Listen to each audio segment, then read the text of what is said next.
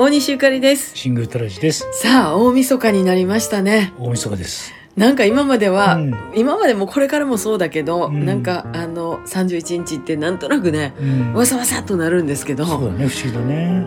去年とえらい違いやな、うん。全然違うよ。去年私だってうん。トラちゃんの仕事の段取りで東京行ったりしてそうだね。ね。31日の移動ってこんな新幹線ガラガラなんやってうん。思いましたけど、今年は別の意味でガラガラという、うん。ガラガラだね。ね。うん。経。験したことのない未曾有の1年がうん。終わる、うん。終わろうとしていますけれども、はい。日にちが1日変わるだけで、うん。ね、社会情勢は変わらないと思いますけれども、うん。えーせめて心だけは明るくはい豊かに、なんか年をうまいことと越せたらなこの配信始めた頃ってさ、うん。あれでしょ？9月14日。9月14日に始めたんだよ。A ちゃん誕生日に始めました、この間でなんですがもう100回目を迎えまして、うん。早いもんやなっていう感じでね、うん。でもまあ継続は力なりっていうんでしょうか、うん。なんかそんな気持ちで、まあ、拙い話続けていこうかと、はいはい。まあ、明日も明後日もずっと続けていこうと思うんですけど、まあ私の場合はあの風水横流し、うん。えー大悟の話横流し マーフィーの話横流しみたいな感じで、うん。なんとなくその自分がちょっと聞いてみて学んだようなことを、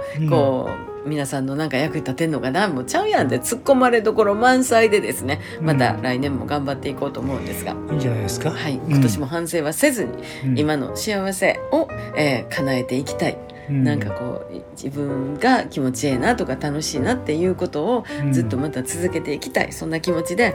えーこの配信を聞いてくださってる皆々様のご健康ご多幸を記念いたしまして2020年最後の配信とさせていただきたいと思います、トラちゃんからも一言お願いします、まだまだ続けていくので、うん。よろしくお願いしますってこと。でありがとうございますってことですね。もっとこう音楽とかうん。またね、来年からはできたらええのかななんか割とね録音とかね工夫してるんですよ、うん。トラちゃん一応機械を通してですね耳障りが悪くないようにあのまあ工夫してますのでね。まあ、雑談が入っちゃいますけどね。ねはい、どうしてもね。でもほんまにありがとうございます。ありがとうございます。また明日、えー新年元旦でお耳にかかりたいと思います、はい、良いお年を。大西ゆかりと。シングルトラジでした。Yeah.